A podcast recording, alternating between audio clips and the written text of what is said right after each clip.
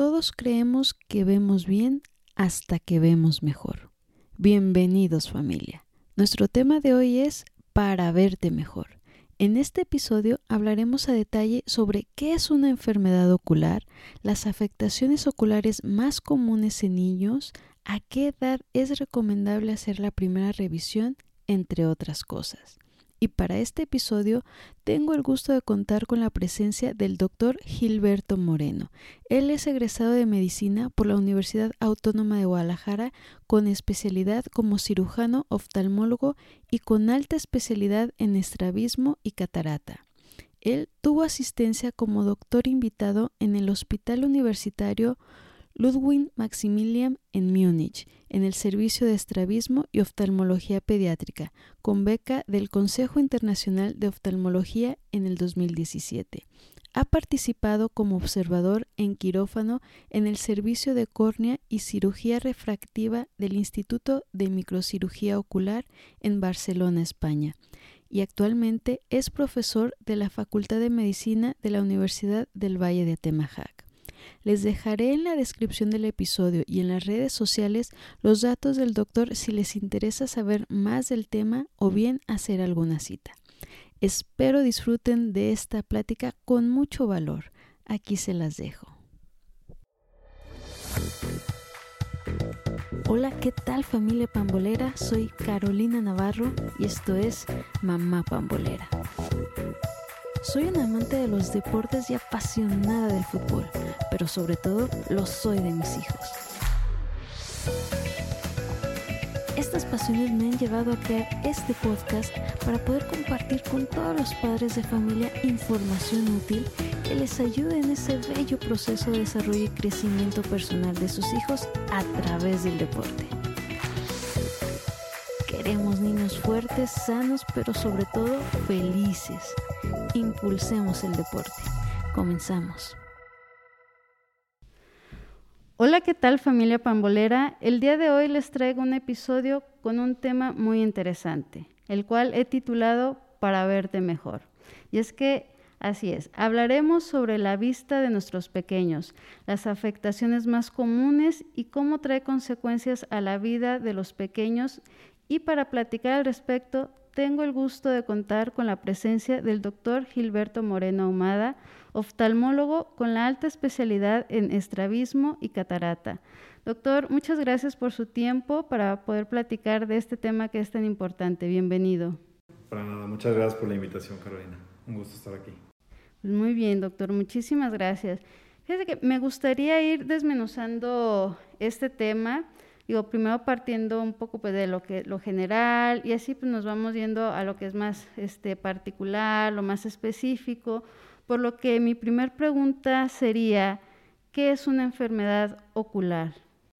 Bueno, la pregunta de qué es una enfermedad ocular es un poquito amplia, porque ahí podríamos meter pues, infecciones, problemas de lentes, eh, problemas de visión, entonces es un poquito amplia, pero yo lo definiría quizás como cualquier eh, anomalía que afecta a los ojos y o a la visión de los, de los pacientes, ¿no? en este caso de los niños. Sí, perfecto, doctor. Y por ejemplo, este, dentro de estas afectaciones de, de vista y, demás, ¿cuáles son como las más comunes que podemos encontrar en, los niños? Bueno, hay muchas eh, patologías que se pueden encontrar en la niñez. Ahí inclusive los podrías dividir un poco por edad, ¿no? Problemas con los que se pueden hacer o problemas que son adquiridos. Y específicamente a mí como que me gustaría platicar de tres temas que pueden ser como mucho más comunes y que pueden tener un impacto muchísimo más importante en el desarrollo de los pacientes, ¿no? Que serían eh, las ametropías, y el estrabismo y las alergias en los ojos, que aunque puede parecer que no son muy importantes, sí pueden tener un impacto bien importante en los pacientes. Eh, no sé si quieres que te platique directamente de alguna en particular ahorita, si quieres podemos empezar con las ametropías. Sí, perfecto, adelante doctor. Bueno, ametropía como tal sería un problema de lentes. Digo, la palabra está media extraña, pero es que un paciente no puede ver bien y que necesita lentes. Este, pues por mucho es un problema muy común hoy en día y hay pues tres tipos de problemas. El que más conoce la gente es la miopía. ¿no? La miopía es un problema en donde el paciente no puede ver bien las cosas que están lejos. Luego tenemos otro problema que se llama hipermetropía, que es un problema en donde el paciente tiene dificultad para ver de cerca. Y este de hecho es mucho más común en niños que la miopía, aunque sea muchísimo menos conocido o lo hayamos oído menos, ¿no? Y es importante que entendamos que la hipermetropía y la miopía son como opuestos, o sea, no puedes tener los dos en el mismo ojo. Y un tercer problema de lentes es el astigmatismo. El astigmatismo es un problema en donde no podemos enfocar las cosas bien en ninguna distancia, ni cerquita ni lejos. Y esto es porque la parte transparente del ojo, que está enfrente de lo de color, que se llama córnea, no es muy regular. Entonces vemos la imagen hasta como poquito duplicada. ¿ah? Quizás alguno de tus eh, oyentes tenga por ahí el problema de, ah, yo veo así, ¿no? Y esto, eh, cualquiera de los tres problemas se puede tratar con lentes. La miopía sí se puede combinar con astigmatismo y la hipermetropía se puede combinar con astigmatismo también.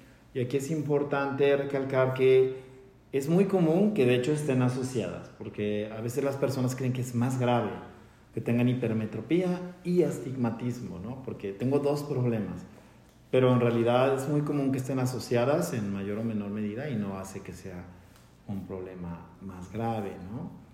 Ok, doctor, este, aquí una pregunta que, que me sale, yo porque realmente creo que en la parte de, de, la vista es de los temas de salud que, que más dejamos como rezagados y al final pues siempre vamos cuando ya es muy evidente el problema, ¿no? Que el niño o la niña pues está tallando los ojos o que les vemos los ojos irritados, cuando se acercan pues mucho a la pantalla, así como que vemos que, que les cuesta cierto trabajo este, ver y este, no tenemos realmente esa cultura de, la prevención, ¿no?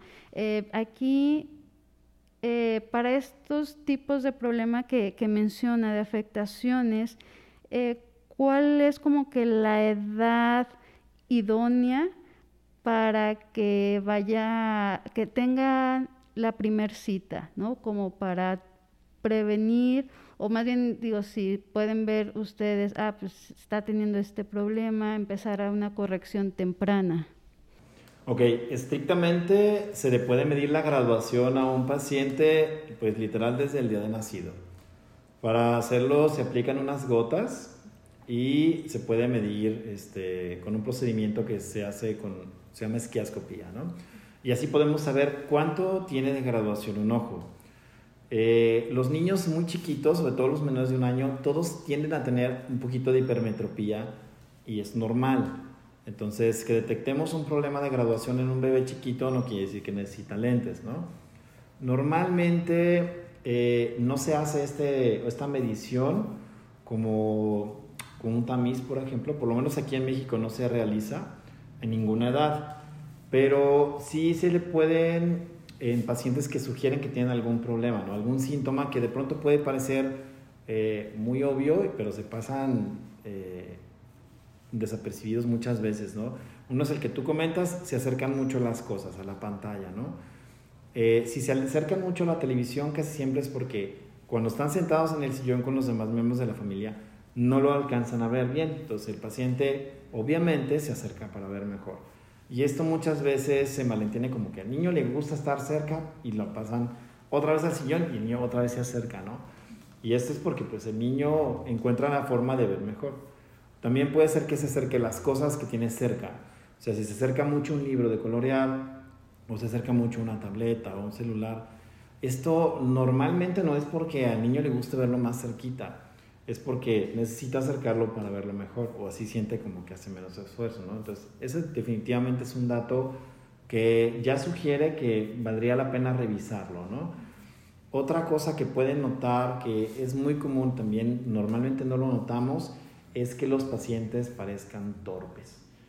Es muy común que un niño que no tiene buena visión, sobre todo si la graduación es relativamente alta, entonces el paciente va a tener pues tropiezos frecuentes, choca con los muebles, es el típico niño que le avientan una pelota y le dan la cara, ¿no? O tarda mucho en reaccionar para cargarla. Entonces, eso también puede sugerir que el paciente, pues no es que sea torpe, sino que tiene una, una dificultad para ver.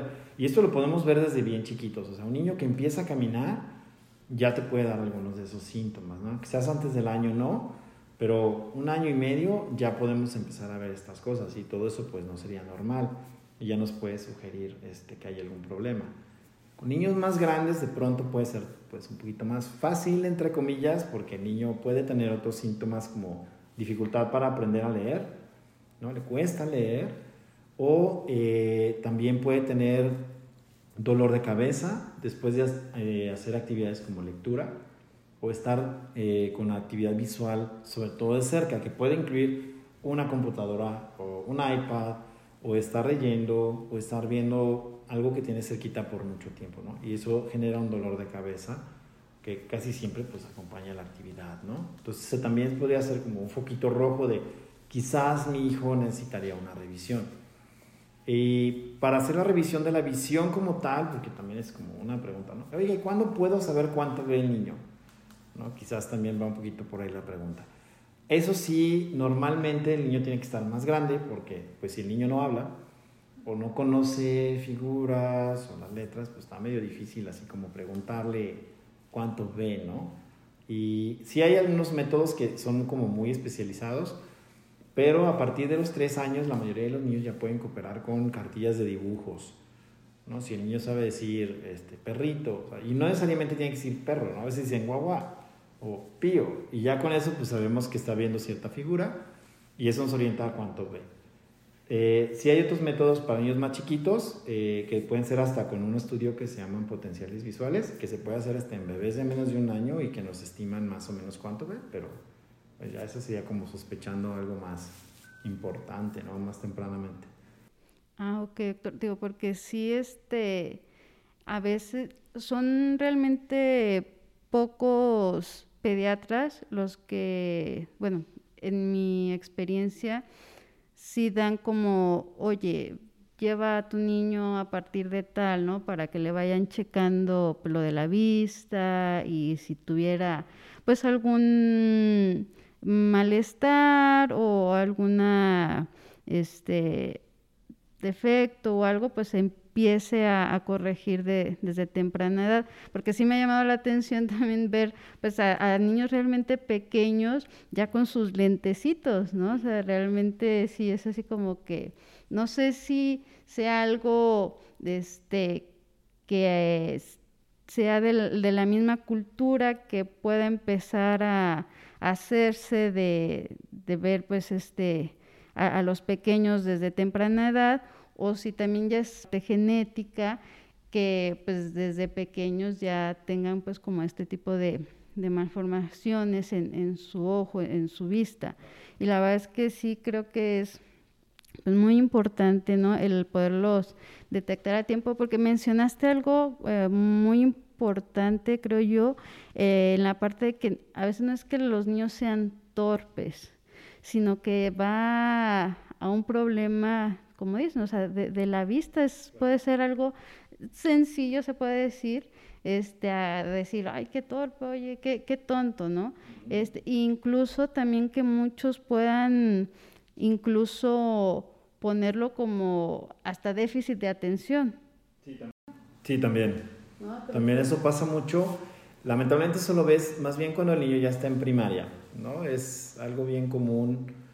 Eh, que, bueno, a mí me, me, toca ver muchos pacientes que vienen diagnosticados por la maestra, ¿no? O sea, los papás simplemente nunca se dieron cuenta de ningún dato de, de alarma, como estos que mencionamos, y la maestra se da cuenta porque el niño, como no puede ver el pizarrón, se levanta del, del asiento, va y empieza a apuntar el pizarrón pegadito ahí, ¿no? En su cuaderno. Y pues obviamente la maestra es como, oye, pues no estás viendo qué, le mandan decir a la mamá y los papás llegan como muy consternados de, es que es muy raro porque siempre había visto bien y ahorita ya no ve bien. Y a veces ya tenían muchos años con un problema de, de, lentes que no se corrigió porque no se, no se dieron cuenta, ¿no? Si hubiera como una edad en la que pudiéramos decir, bueno, puede ser, valer la pena hacer una como una prueba de también saber qué también ve un paciente y esto, yo lo pondría alrededor de los tres años, que ya se puede medir como tal la visión eh, con un niño que coopere y se puede hacer una revisión completa ¿no? del ojo, prácticamente completa, porque un niño de tres años coopera muy, muy bien y ya puede cooperar para visión y se le puede medir la graduación. La mayoría de los pacientes con los que tú desde que el bebito que tiene un año ya trae sus lentes, casi siempre, y eso también es mucho porque no le buscamos, ¿no? Es un paciente que ya tiene otro problema, por ejemplo, estrabismo, ¿no? O sea, el bebito tiene los ojos desviados, porque estrabismo es cuando tenemos los ojos desviados, ¿no? La gente dice visco, eh, que el término es correcto, pero se oye un poquito feo. Eh, ese paciente que tiene los ojos desviados, pues obviamente los papás lo ven y dicen, esto no es normal, y lo llevan a revisión pues más tempranamente. Entonces a veces tienes niños de un año que ya vienen a la consulta, les miden la graduación y te das cuenta de que, que puede ser un problema por ahí, ¿no? Y ya les pones lentes y por eso los bebitos con lentes, pero casi siempre tienen que tener algo más, no es como porque por prevención alguien los trajo al año y quiero ver si mi niño tiene algo y no tiene ningún síntoma, ¿no? es, es rarísimo, la verdad que no me acuerdo jamás haber visto a un paciente que lo trajeran a revisión de niño sano, ¿no? Siempre tiene que haber como alguien se dio cuenta de algo.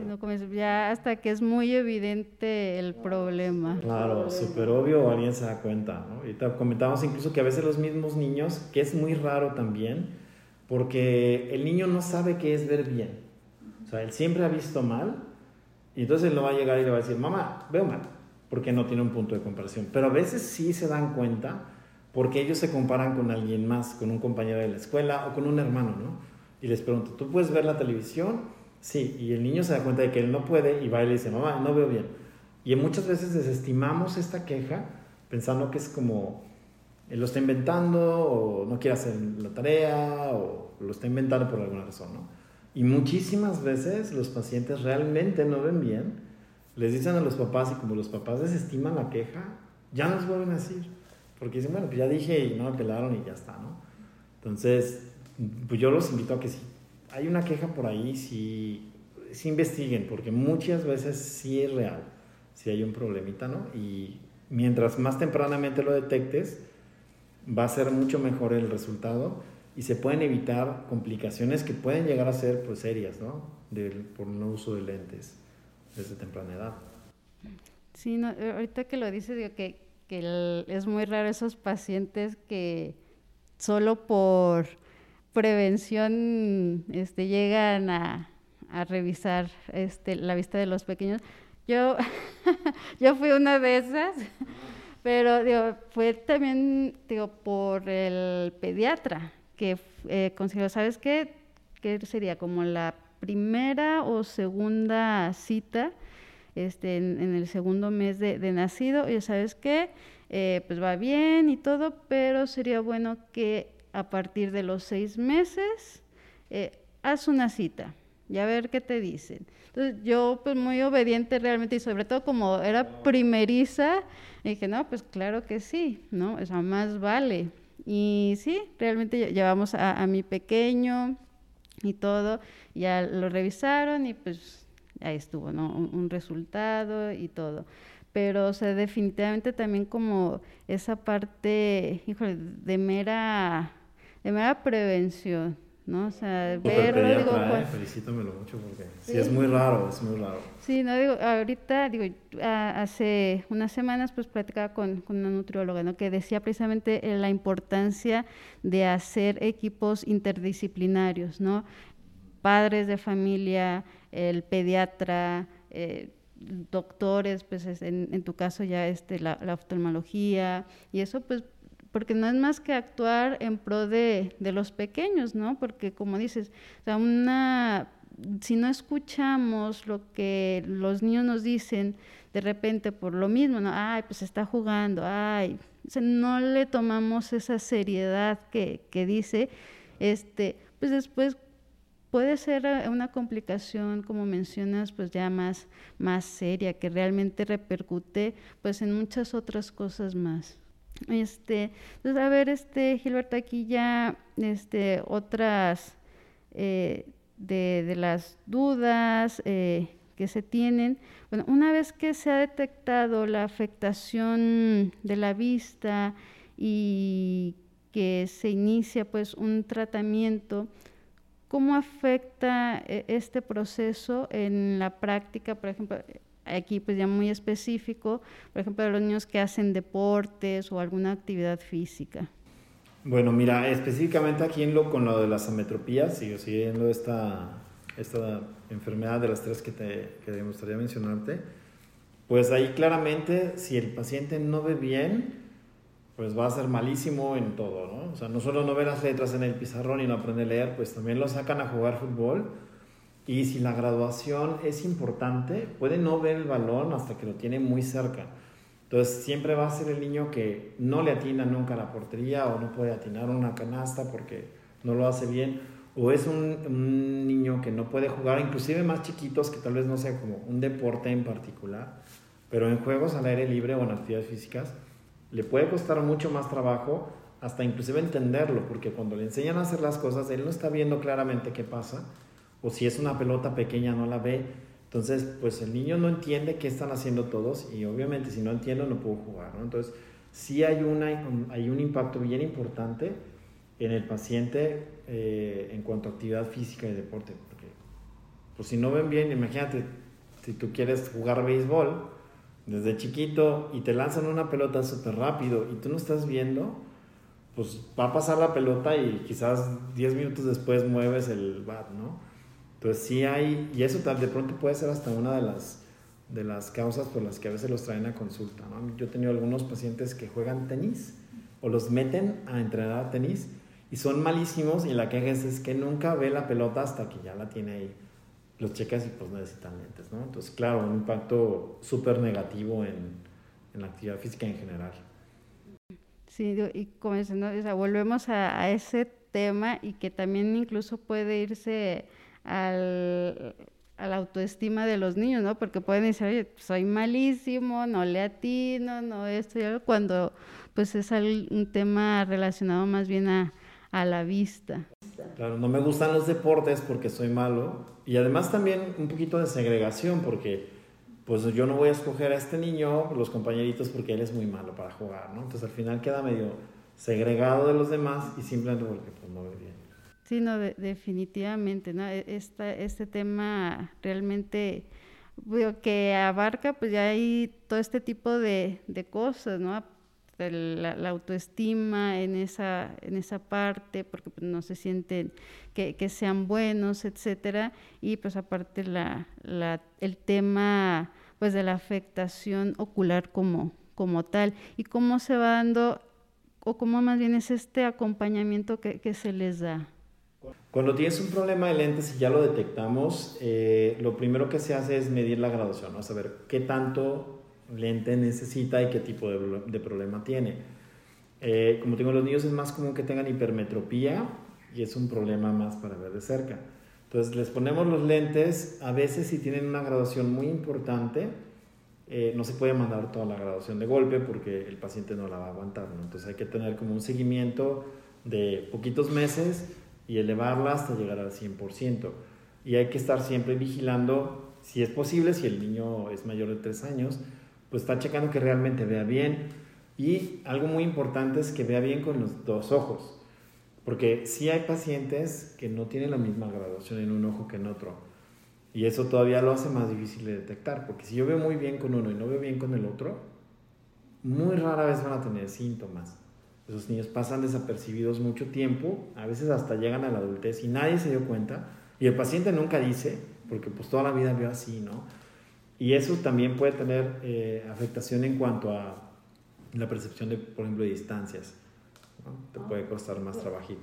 Ahorita que mencionas eso, digo, creo que sí es así también muy importante y, y puntual, porque digo, a lo que yo he escuchado, este, como que un ojo pues, le ayuda al ojo malo, ¿no? O sea, como que se apoya en, en el ojo bueno para como hacer esos enfoques. Entonces digo, en, en ese punto, en lo que dices que es un poco más complicado la detección, eh, no sé, ¿qué tú recomiendas como para poder detectar algo así? La verdad es que ahí sí sería la recomendación de que a todos los pacientes entre los 2 3 años lo revisáramos. Porque, pero sobre todo a los tres que te puede colaborar con visión, ¿no? Porque eh, ese paciente no se queja y normalmente no tiene gran dificultad, a menos de que sí tenga graduación en los dos ojos, pero es muy común que uno tiene casi nada y el otro puede tener mucho.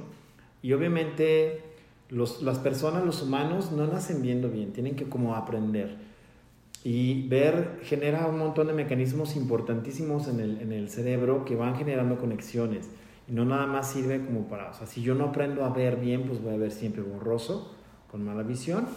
Yo voy a creer con esa creencia de que todo es borroso. Ya, claro. Y eso es lo que la gente luego le dice ojo flojo, ¿no? Que dicen, ah, es que tiene un ojo flojo y no ve bien con ese, con ese ojo.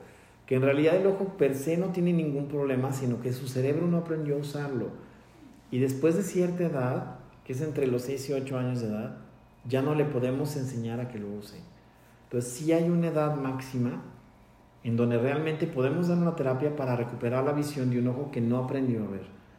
Y es chiquitos, o sea, los niños son bien chiquitos. Cuando llegan detectados por la maestra de primaria, el niño ya tiene 6 años o 7. O sea, igual y ese niño ya se nos fue, ya está en el límite.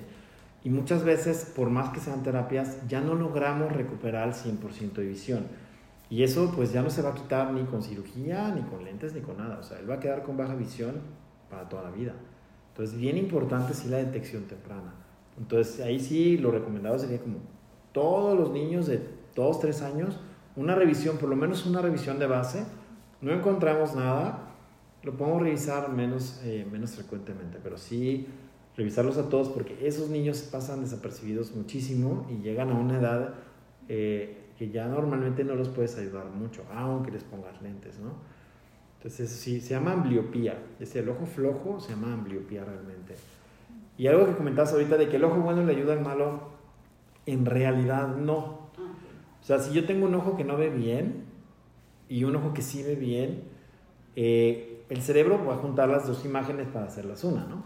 Pero en sí el ojo, un ojo no va a trabajar más para ayudar al otro no se desgastan, que esto es un mito muy común, ¿no? Que es que se me va a desgastar más un ojo porque el otro no lo uso mucho.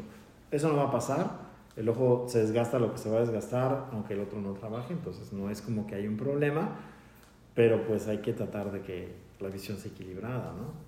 Ah, ok, entonces aquí, digo, mira, qué, qué importante la verdad, porque sí es un mito que yo, yo he escuchado pues muchas veces, ¿no? E, esa parte de que ah, este, no, pues es que tu ojo bueno, pues estuvo ayudando al, al, otro ojo, pues para ahí enfocar mejor o poder tener mejor visión, pero realmente no es lo que pasa. No, no ocurre eso. O sea, más bien, como dices, aquí el, este, no, el cerebro, pues es el que manda la señal y pues si no aprendiste a ver con ese ojo, o sea, ya. Sí, porque cada ojo los nervios llegan a cierta parte del cerebro de cada ojo, o sea, correspondiente a cada ojo.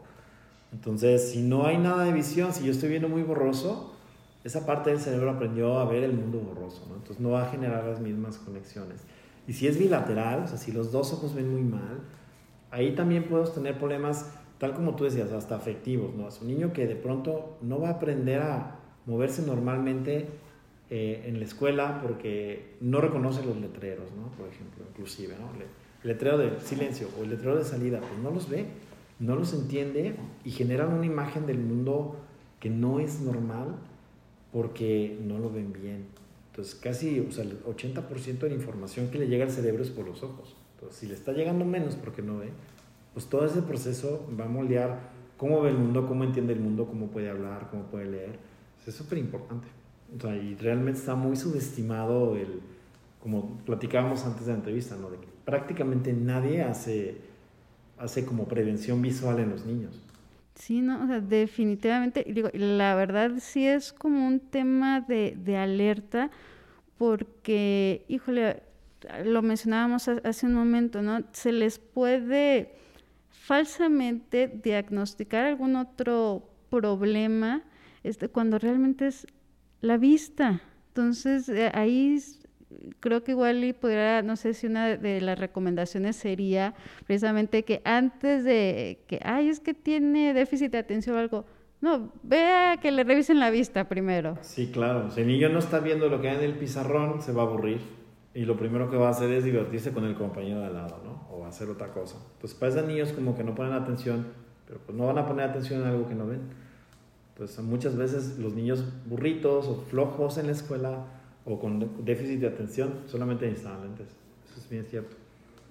Wow, o sea, definitivamente, gente, por favor, vayan a que les revisen la, la vista a sus pequeños, ¿no? Es, es un tema totalmente cultural aquí en México, ¿no? muy subdiagnosticado o muy tardíamente diagnosticado. Sí, no, ya, ya cuando digo, o cuando ya es muy evidente e, el problema, es cuando, ay, vamos. Y, eso sí, no, es, es malísimo en, en, todos los aspectos. Y yo creo que como otra recomendación que, que saldría aquí es a partir de, de los tres años ya que el niño realmente eh, puede el, este, ¿cómo se llama? participar más activamente en ese diagnóstico, vas. O sea. Sobre todo para la medición de la visión. Digo, porque los niños realmente ocuparon muy bien desde, pues, desde el año, año y medio ya se puede revisar bastante bien. Depende del niño, pero la verdad es que casi todos los niños se dejan revisar muy bien, porque también hay esta creencia de que el niño no se va a dejar revisar y pues yo te podría decir que 90% de los niños se revisan muy bien y no dan gran problema. O sea, es raro el niño que no se deja revisar por miedo o por berrinche o por otra razón. Pero en general llegan tranquilos y sí se puede revisar. Puede hacer una revisión muy completa aunque el niño esté muy chiquito. Entonces sí, sí vale la pena. Porque también es como una excusa de no lo llevo porque está muy chiquito y no lo van a poder ver, ¿no? Lo llevo ya que esté más grande y coopere más. Pues sí, pero ya, ahí ya se nos hizo tarde, ¿no? Pues es una, también una recomendación. Sí, o sea, realmente aquí también e, ese punto del tiempo es súper importante. Sí, digo, porque igual yo, yo, he escuchado, me acuerdo que, te digo, en esa primer cita, cuando, cuando yo le comenté a mi esposo, oye, el pediatra este, dijo que pues sería bueno que a partir de, de estos meses, pues bueno, fuera su, su primer cita. Entonces era así como que, pues, ¿cómo le van a revisar la vista a un bebé? ¿No? Pero, o sea, bueno, ahí hay sus métodos y todo, entonces, digo, cualquier este, cosa de alerta que a ti te parezca importante, vas, o sea, no te esperes porque, o sea, sí se puede hacer como esta detección, sí se puede medir y nada más es cuestión de que uno... O sea, si, van, si vaya, ¿no? Si lo lleven. Y aquí quizás podríamos hablar del otro, otro de los temas que te iba a decir, que es el estrabismo, ¿no? específicamente las desviaciones de los ojos, eh, porque son lo, más comunes en los niños que se vean. Y no es lo mismo que el niño tenga un ojo desviado hacia adentro, hacia la nariz, que que lo tenga desviado hacia afuera, porque las causas son bien diferentes.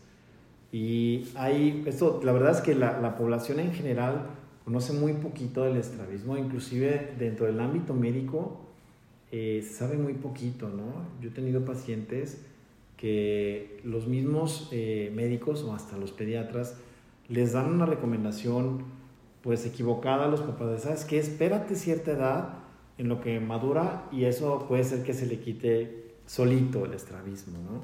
Y la verdad es que una desviación de los ojos que aparece después de los seis meses de edad no es normal y tiene que ser eh, revisada por un especialista, porque puede ser un problema igual, puede ser severo en cuanto a eh, secuelas de visión, de que uno de los dos ojos no nos desarrolle visión normal, y este, o problemas para ver, por ejemplo, en tercera dimensión, porque cuando tú tienes un ojo desviado, y esto bueno, puede pasar en adulto, ¿no? Si tú haces un visco, ves doble ¿no? Vemos doble porque los ojos se desalinean, pero en los niños no. El cerebro tiene mucha habilidad para aprender trucos muy difíciles. Y un truco es, si yo tengo el ojo chueco, el ojo que está desviado me hace ver doble y si veo doble no puedo caminar, no puedo agarrar el juguete, no puedo agarrar comida, entonces el cerebro apaga un ojo. Y el niño solo ve con uno a la vez, solamente el que está viendo al frente.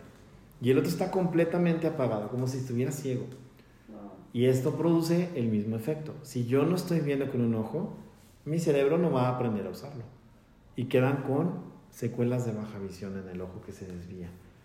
Entonces, aquí también depende muchísimo de la edad a la que se diagnostique ¿qué tanto se puede tratar esta ambliopía, este ojo flojo? Porque tenemos este tope de entre 6 y 8 años de edad. Entonces, mientras más tempranamente se registra, más rápido se puede ver. Primero, por qué tiene desviados los ojos. Y segundo, ver si tiene este déficit visual, porque no todos los niños con las desviaciones de los ojos lo tienen. Y si lo tiene, empezar a tratarlo. Porque el tratamiento puede tomar tiempo, muchos meses, ¿no? Entonces, si es como, mientras más tempranamente lo encuentras, mejor te va a responder. Sí, y mejor resultado se, se puede tener también, bueno, cuando pues de recién nacidos y todo de los ejercicios que a veces dan los mismos pediatras, ¿no? El poner a que, a que sigan algún objeto con, con los ojitos y todo eso. Eh, ¿Y qué otro este tipo de ejercicios, por ejemplo, podemos eh, hacer para poder detectar algo así? O sea, si el paciente tiene una desviación, sobre todo si la desviación es constante, en realidad los ejercicios como tal, pues no los necesitas para darte cuenta, ¿no? Algo que pueden hacer los papás quizás si se quieren dar cuenta de si un ojo está desviado, es ponerle la linternita del celular enfrente. Apunten la luz como a la nariz y vean dónde cae el reflejo. Y el reflejo de la luz tiene que caer en el mismo lugar en los dos ojos, que es en el centro. Si el paciente tiene un ojito que sí le cae en el centro y en el otro ojo cae fuera de la pupila, fuera del centro de la pupila el reflejo, el ojito está desviado, y habría que revisar. ¿Por qué? Porque realmente los ojos, si no tienen ningún problema motor o, de, sensibilidad, o sea, de que vean bien los dos ojos, no es necesario hacerles ningún ejercicio, porque los músculos de los ojos son muy especiales, no son como los de las piernas o los de los brazos, no requieren de ejercitarse para mantenerse fuertes. Entonces, ahí no, no es como que hacer un ejercicio. También esto puede ayudarles si ustedes tienen un paciente que no ve nada, pues le ponen una luz y pues no la va a fijar, ¿no? Esto siempre en un paciente después de seis meses, porque antes de los seis meses sí hay una dificultad de control de los ojos, entonces es normal que los ojos se desvíen antes de los seis meses de edad. Después, mejor revisar, siempre, siempre.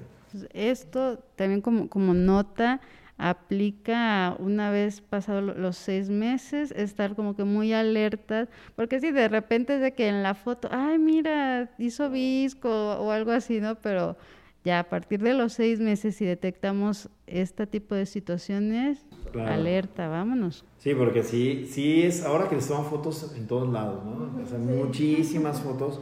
De pronto, eh, sí es más obvio pero si tienen la duda, es mejor siempre revisar. Hay algunos pacientes que parece que tienen desviaciones que no las tienen, pero es mejor decir, ¿sabes qué? No, tranquila, tu hijo no tiene nada y, y vete tranquila y no, no, le va a pasar nada, a que lo traigan mucho más grande y, ay, jole, ¿por qué no lo trajo antes? ¿no? Entonces yo creo que ahí sí la prevención sí cambia muchísimo el pronóstico eh, visual, motor, de aprendizaje y emocional también para, para, un paciente con una desviación de los ojos, porque el impacto emocional del estrabismo en un niño es brutal, brutal, brutal. O hay estudios que muestran que hasta 75% de los pacientes con estrabismo desde niños requieren de una terapia con psiquiatra para recuperarse del trauma social de la desviación, aun cuando no reciban bullying directo. O sea, el mismo paciente se percibe anormal y eso hace que también se retraiga, ¿no? Ahí también puede haber un impacto, ¿no? Y hay muchos tipos de, de estrabismo, algunos tienen que operarse. Eh, por ejemplo, hay uno que se llama endotropia congénita, que es que los niños tienen los ojitos desviados hacia adentro, los, lo presentan desde antes del año de edad. Casi todos esos pacientes van a requerir cirugía para poder enderezarle los ojos. Pero también hay un tipo de desviación hacia adentro que se quita solo usando lentes el paciente tiene mucha graduación, hace un esfuerzo enorme con sus ojos, que es automático, o sea, el niño no lo hace voluntariamente. Eso disminuye la graduación, el niño ve bien, pero los ojos se enchuecan hacia adentro. El esfuerzo tan grande. Y ese paciente le pone los lentes, se relaja el esfuerzo y pum, se ponen derechitos y no requieren cirugía nunca. Entonces, sí es importante también ver quién tiene qué, ¿no? O si hay una desviación hacia afuera, algunos mejoran con lentes también si los ojos están desviando para afuera. Una desviación para afuera también puede sugerir que el ojo que se desvía no ve bien. Entonces ahí habría que revisarlo para ver si no tenemos ya una diferencia de graduación, por ejemplo, para ver si los dos están viendo igual. Entonces, siempre desviación, recomendado siempre revisar si se presenta después de los seis meses. Perfectísimo. Entonces, realmente aquí este, hacer todas este tipo de, anotaciones, porque la verdad, como dices, es súper importante y que repercuten, pues, híjole, eh, mencionabas, ¿no? E, en, esa parte emocional este, de, de los pequeños. Incluso también, digo, como padres, digo, ah, si no sabemos eh, lo que está pasando con, el pequeño y que simplemente vemos es que no está poniendo atención, es que se distrae mucho, mm, caes en ese regaño y en ese constante, oye, esto, esto, pero sin saber realmente que la raíz de eso es que el niño no está teniendo una, una visión normal. Entonces, ni culpa del pobre niño que ya nada más está recibiendo ahí los, regaños y el estar con, con, esa parte de chin, ya me volvieron a regañar, chin, ya hice esto mal otra vez, chin, no soy bueno para esto, cuando realmente pues es, es, esa parte. Y retomando esto de, porque yo sé que este es al final es un, un podcast de mamás súper deportistas, eh, el estrabismo también va a tener una una complicación y esto a veces no se puede arreglar si no se encuentra como muy tempranamente. En algunos no se puede mejorar, en otros sí, que es la percepción de la, de la profundidad, ¿no? el ver en 3D. Cuando yo quiero tomar un objeto y calcular la distancia, las dos visiones, la de mi ojo derecho y el izquierdo, se juntan en el cerebro y como no están los ojos en el mismo lugar, le da esta, esta diferencia, le permite juzgar distancias. ¿no? Si un paciente tiene un ojito desviado y ve doble o está apagado el ojo, simplemente no va a poder hacer estos cálculos, ¿no? Eso se llama estereopsis, que es esta capacidad de calcular profundidades y puede producir también dificultades para calcular distancias, pues en deportes de nuevo, ¿no? La distancia de un balón o la distancia si yo tengo el balón y quiero meterlo en la portería, ¿qué tanto le tengo que pegar? Porque no puedo juzgar qué tan cerca o qué tan lejos está, o qué tan rápido tengo que meter un pie o una mano para, para hacer una acción, para golpear una pelota o para cacharla, ¿no? Entonces, o para correr más rápido, calcular qué tan lejos está una valla hasta para correr, ¿no? O un salto. Entonces, sí tiene también un impacto ahí que también les puede ayudar. A veces los estrabismos no son tan obvios, pero puede ser que tengan este síntoma de, de nuevo, ¿no? Del niño muy torpe que tropieza mucho o que no calcula distancias. También puede ser un dato indirecto. Ok, y por ejemplo, este, en, estos casos de, pequeños, de, niños, que pues ya se les fue detectada esta afectación en la vista, pero pues, por ejemplo que les gusta el deporte y todo, y que ya empezaron también como que ese tratamiento, ¿qué tipo de actividad puede ser como que el más idóneo en lo que pasa pues esto o como eso, o sea, si, o si ya pasamos también en, el punto, por ejemplo, de los ocho años, que ya es muy complicado recuperar la vista en ese tipo de, afectación ya más particular, como qué tipo de actividad pues puede ser más recomendable. Aquí toda la idea de que tratáramos el problema a tiempo es que no vaya a tener ninguna secuela o ninguna dificultad, ¿no? que pueda tener la misma calidad de vida que todos los demás niños. Afortunadamente, eh, esta habilidad del cerebro de aprender muchas cosas cuando están chiquitos los, los pacientes, le va a dar la capacidad de, si no puedo juzgar distancias, por ejemplo, porque un ojo no ve bien o lo tengo desviado, entonces va a aprender otros trucos, como calcular con sombras o con tamaños de las cosas. Entonces, muchas veces el paciente, aunque no tenga una visión en 3D tan fina, es suficiente como para llevar a cabo prácticamente todas las actividades con normalidad. Entonces, más que eh, como limitarlos o, que uno piense, ¿sabes qué? No te voy a poner a hacer deporte porque tú no juzgas bien distancias, no te vayas a lastimar. Al revés, mándalo a jugar fútbol y eventualmente su cerebro va a aprender a hacerlo, ¿no? Inclusive en un paciente que ya se nos fue de diagnóstico, siempre puede eh, aprender a hacer otras cosas. Muchas de las terapias visuales, que sean terapias visuales, incluyen de hecho, el desarrollo integral de todos los sentidos y que sea como mucho más eficiente el cuerpo en general y todos los demás sentidos para ayudar a compensar cuando no vemos bien o cuando no tenemos una visión eh, de profundidad eh, tan buena, ¿no? Y eso puede ayudar, por ejemplo, jugar con una pelota y bótala en el piso y cáchala, porque eventualmente voy a tener la habilidad, voy a aprender cómo calcular qué tan rápido tengo que moverme y eso. Entonces, definitivamente deportes con pelotas, con objetos coloridos, eh, pueden ayudar muchísimo a, que se desarrolle mucho más integralmente esta capacidad y, como pues solventar el déficit visual, ¿no? Y, es muy importante, yo creo que recalcar que para una vida normal, para estándares de, de, del día de hoy, un solo ojo que vea bien es suficiente. Es muy malo, es terrible que un ojo no vaya a llegar a tener una visión normal. Pero con un solo ojo pueden hacer prácticamente todas las actividades, ¿no? Quizás no vayan a poder ser pilotos de helicóptero o traileros o, o soldados o policías, ¿no? Pero pues doctores, maestros, abogados, sin problema. Es impresionante la cantidad de, de personas que hay que no ven bien con un ojo y no te das cuenta, ¿no? porque llevan vidas normales. De hecho, muchas veces el niño, porque lleva una vida normal, no nos damos cuenta de que no ve bien con un ojo, porque todo lo hace normal. Sí, ahí el, el, poder realmente de, también del cerebro, ¿no? Como dices, o sea, tiene esa capacidad de que, ok, entonces en este ojo no me está permitiendo tener la, la vista que, que, es, entonces pues bueno, va a encontrar esas otras maneras de, de hacerlo.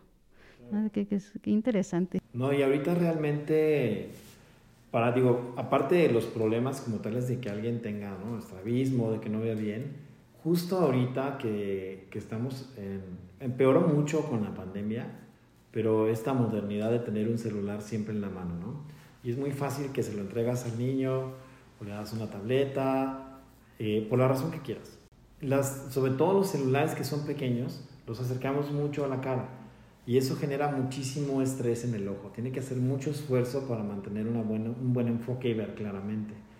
Entonces, estamos teniendo pacientes que no tienen ningún problema, son pacientes sanos, que veían bien, que están teniendo desviaciones de los ojos por el uso constante de aparatos electrónicos. Este es un tipo de estrabismo que no conocíamos hace 10 años y que ahorita está por todos lados. Y con la pandemia empeoró mucho o pacientes que no necesitaban lentes y con tanto esfuerzo terminan requiriendo lentes para poder relajar el esfuerzo que hacen viendo, ¿no? Entonces aquí una recomendación eh, muy importante, si el niño tiene que estar, porque pues por la escuela o las clases, utilizando un dispositivo electrónico, mientras más lejos esté de sus ojos es mejor. Es mejor una computadora que una tableta, mejor una tableta que un celular. Y si no se puede evitar, pues ni modo, el celular tratar de tomar descansos, evitar dar el aparato electrónico como entretenimiento. ¿no? Pues está usándolo 4 o 5 horas para la escuela y 2 para la tarea. Por Dios, apaguen el aparato, agarren al niño y sáquenselo a jugar al jardín. ¿no? Hasta niños gorditos vamos a evitar así, porque la actividad física también la requieren para desarrollarse bien y se está perdiendo muchísimo. Ahora en la pandemia de que no salimos, entonces sí, una recomendación muy, muy importante sería descansen adultos y niños, pero bueno, ahorita específicamente de los niños, descansen del dispositivo electrónico y que hagan actividad física. O sea, deporte, aunque sea un ratito, relájense, vuelven otra vez al dispositivo, lo que ocupan, otra vez actividad física, ¿no? No estar fomentando solo el estar sentado, ¿no? Frente a un monitor que hace todo por mí, ¿no? Sí, no, yo aquí soy de, también de las que ponen el dedo en, en la llaga porque es realmente como que muy común. Digo, ahorita en la parte por la pandemia, como dices, ¿no? Que pues, las clases en línea, las tareas y todo ese punto, pues, bueno, ok, se entiende y ok, vamos a darle el tiempo para esas actividades. Pero ya fuera de eso, realmente, híjole, no, o sea, no, nada recomendable, como dices, ni para la vista, ni para el tema, por ejemplo, del sedentarismo, o sea, no, o sea, saca a tu niño, este, camina y todo, digo, obviamente con, con todo el tema de, de, las precauciones este, que se tienen que hacer, pero el uso de, de aparatos creo yo que sí es como que muy, muy malo, sobre todo en niños, porque te digo, ok, entiendo esta parte ahorita por las clases, pero digo, ya más allá de eso, sí es un problema muy grave el que tenemos, o sea, que afecta realmente en muchos sentidos eh, a, los pequeños y que a veces los papás por esa comodidad de que estén entretenidos, de que no estén gritando o, o corriendo por toda la casa, ay sí, se lo damos y que ahí esté tranquilito, pero pues no, o sea, no es el caso. Exacto, tiene un, costo altísimo y digo, yo a veces digo, ok, los aparatos tienen su, su lado bueno, obviamente, pero en todo caso vamos dándoles esos horarios, ok, pues ahorita, pues porque es tu horario de las clases y todo, pero ya después, no sé, media hora o al, por ejemplo, con moderación y sobre todo en, niños pequeños, ¿no? Que yo también ya de, de dos añitos ya también yo, por ejemplo, con, con, mi niña, ella tiene año y medio. Entonces, eh, nos ha resultado pues muy difícil con ella la parte pues de, de que coma. Entonces le pongo yo caricaturas y ya con eso como que ella se entretiene y puede comer bien. Pero que es nada más el tiempo en el que comes y es que te gusta 30 minutos y ya, ya lo demás es, ándale, camina por toda la casa, corre, salimos a caminar al, al parquecito y eso, porque no, no, puede ser y no los podemos tampoco acostumbrar a, a, eso tan pequeños. Sí, no, yo creo que es muy poco recomendable que se use eh, demasiadas horas. Aquí es la recomendación como del doctor sería no más de cuatro horas eh, continuas al día pero eh, yo la recomendación personal sería que no, o sea, no lo usen más de lo que lo tengan que usar. Y si se va a usar como entretenimiento, eh, que sea poco tiempo y con descansos. O sea, media hora descansamos 10, 15 minutos, ¿no? O 20 minutos y 20 minutos, no, no más, para no tener este, este problema. Porque parece como amenaza de abuelita. De si sigues usando ese aparato se te van a torcer los ojos pero resulta que sí está pasando, entonces las abuelitas tenían razón.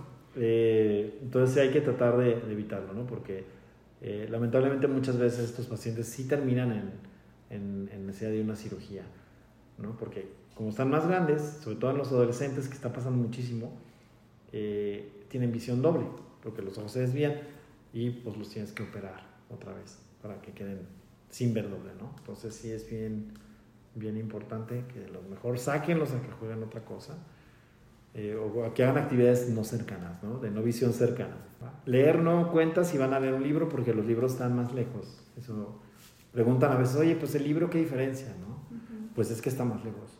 ¿no? Siempre, igual no podemos ponerlo aquí en el, en el, en el podcast, pero hay, hay una imagen que siempre ponen en los congresos de oftalmología pediátrica que sale un chico sentado en un camión leyendo un libro y tiene libros sobre las piernas, ¿no? En el regazo. Y el chico de al lado está viendo su celular y lo tiene aquí, ¿no? Está casi recargado en sus piernas para poderse acercar al celular. Y eso es toda la diferencia, la distancia en la que estamos enfocando, ¿no? Entonces la lectura de libros o, libros de colorear eso, ahí no hay ningún problema.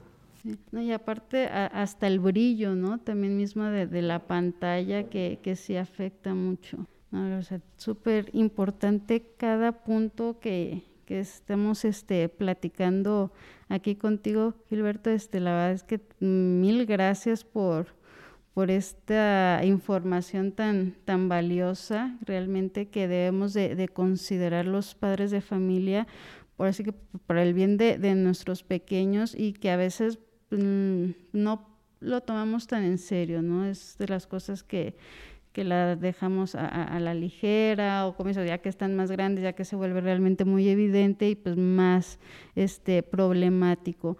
Pero muchas cosas aquí que nos tienen que dar este, a la reflexión de también de escuchar a nuestros hijos, de que en el momento en el que ellos digan algo, o sea, mamá, me pican los ojos, o sea, o a X, es escucharlos realmente y atender, ¿no? O sea, más vale que ir y que el doctor diga, no, o sea, todo tranquilo, todo bien, a que después ya sea algo peor.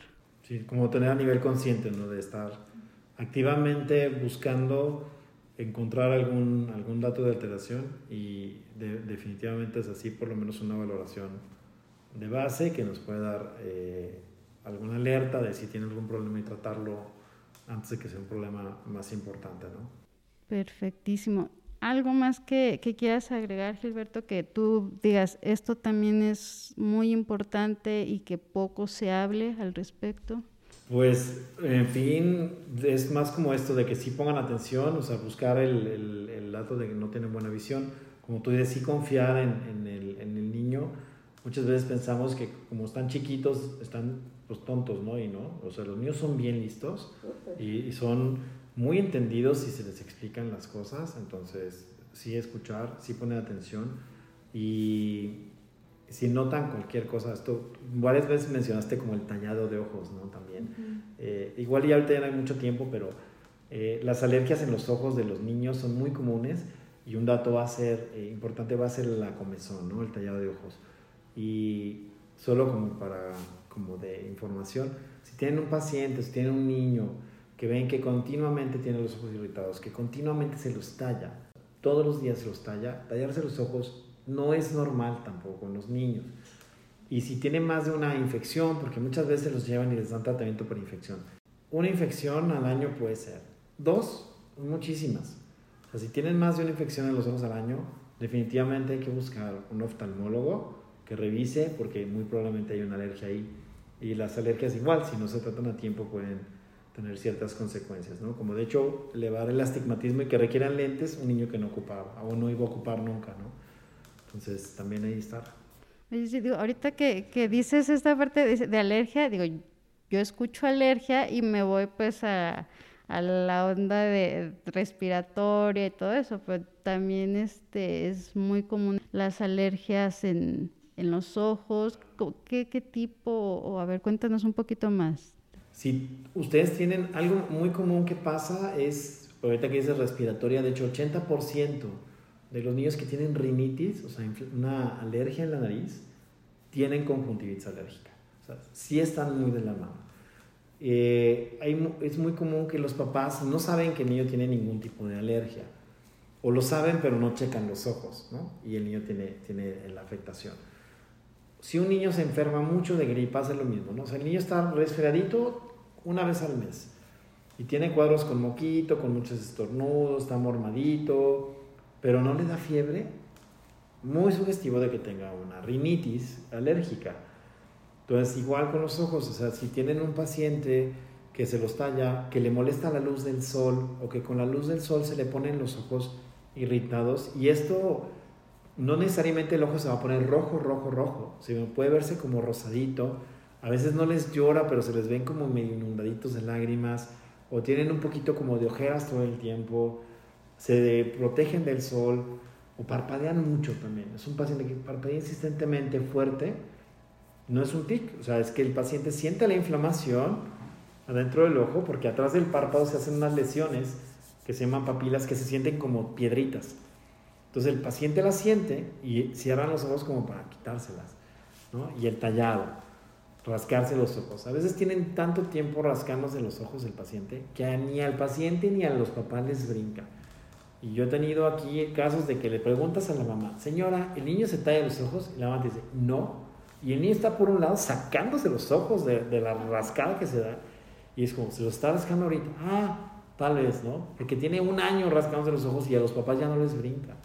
Entonces, sí poner atención en, estos datos, porque pueden ser muy sutiles, o el parpadeo fuerte, constante, o, o la irritación frecuente, o el lagrimeo frecuente con el sol un talladito, aunque sea de vez en cuando, mejor checar.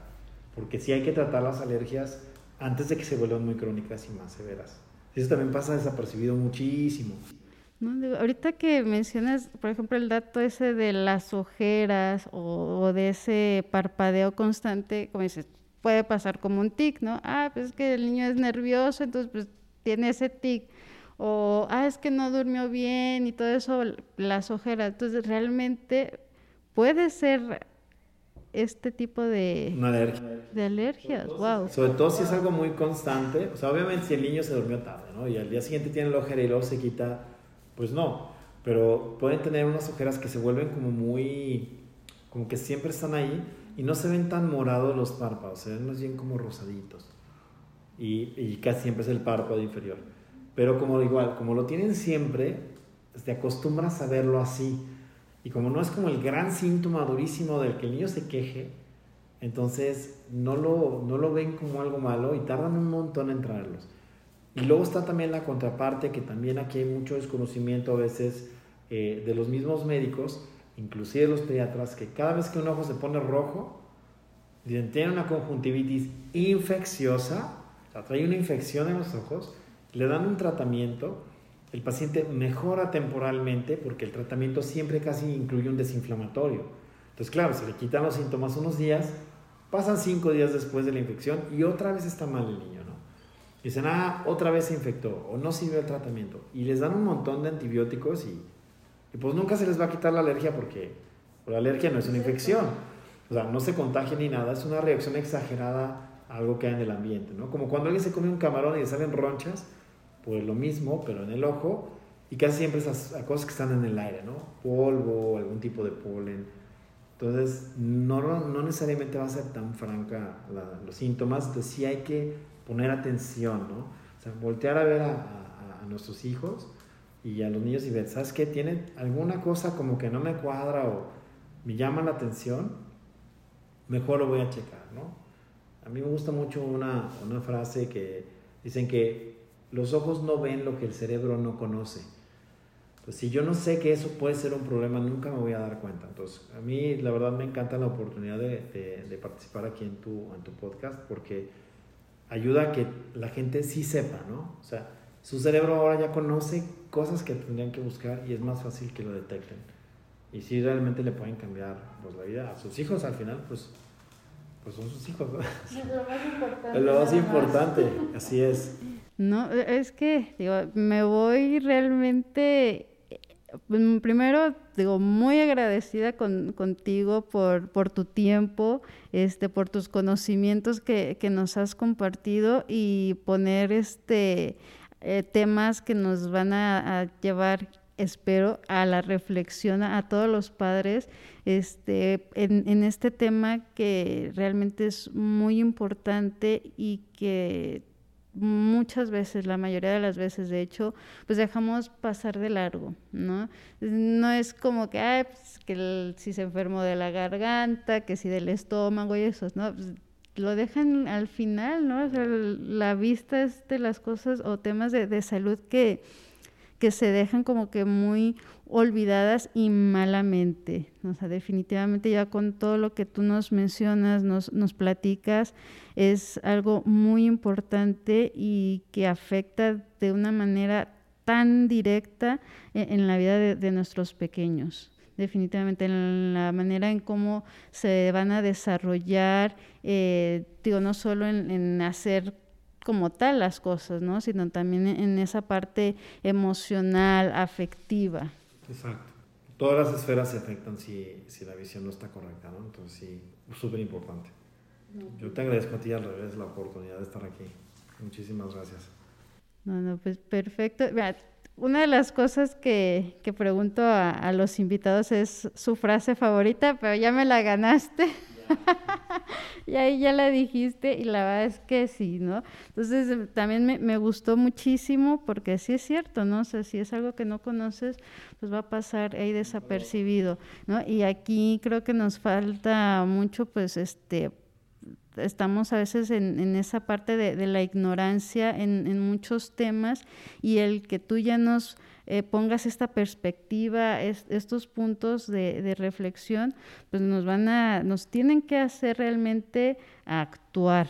E, ese es el siguiente paso, que ya tenemos la información que, que muy amablemente nos, nos compartes y, y todo. Entonces, ahora lo siguiente es, ok, a estar más al pendientes, a tener ese actuar con, con nuestros pequeños, el, el, ver y todo, para poder este, hacer una detección pues, temprana. Digo, ahí parte todo y en todos los aspectos. Definitivamente eso me ha quedado muy claro conforme he estado pues eh, embarcándome e, en este mundo pues, del podcast, de ir conociendo y todo, que realmente la prevención es básica. El tiempo que es ese recurso tan importante que tenemos, que le tenemos que sacar provecho y hacerlo todo en un momento temprano.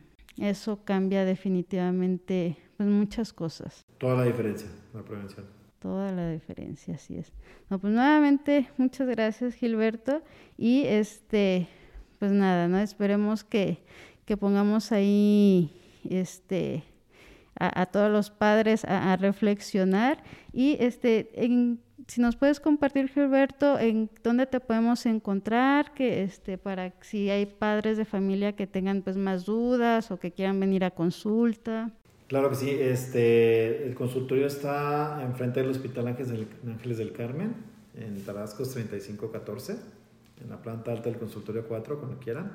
Eh, el teléfono es 33 38 13 0440 y ahí se pueden comunicar cuando quieran sacar una cita. Eh, siempre es importante que vengan eh, acompañados los, los, niños. Y eh, que vengan con tiempo porque si hay que revisar la graduación, pues hay que dilatarlos y eso toma un ratito, entonces venir con paciencia, pero con todo gusto podemos detectar algo a tiempo y si, y si lo tenemos, pues se puede tratar, ¿no? Y es mejor que vengan y no encontremos nada a que no lo busquemos y, y luego nos brinque, ¿no? Un poquito más grave. Perfecto. Pues muchísimas gracias nuevamente, Gilberto. Y este, pues bueno, familia pambolera, espero que haya sido pues de, de todo su agrado como el mío e, esta plática con mucho valor. Hasta la siguiente. Muchas gracias familia pambolera por acompañarnos el día de hoy. Espero hayan disfrutado tanto como yo y servido la información que hoy platicamos. Los invito a suscribirse al podcast desde la plataforma de su preferencia. También pueden seguirnos en nuestras redes sociales Facebook, Instagram, Twitter como arroba mpambolera. Me encantará leerlos y saber sus opiniones. Y si consideras que el contenido le puede ser de utilidad a alguien, por favor no dudes en Gracias nuevamente, un abrazo grande familia y los esperamos para el siguiente episodio.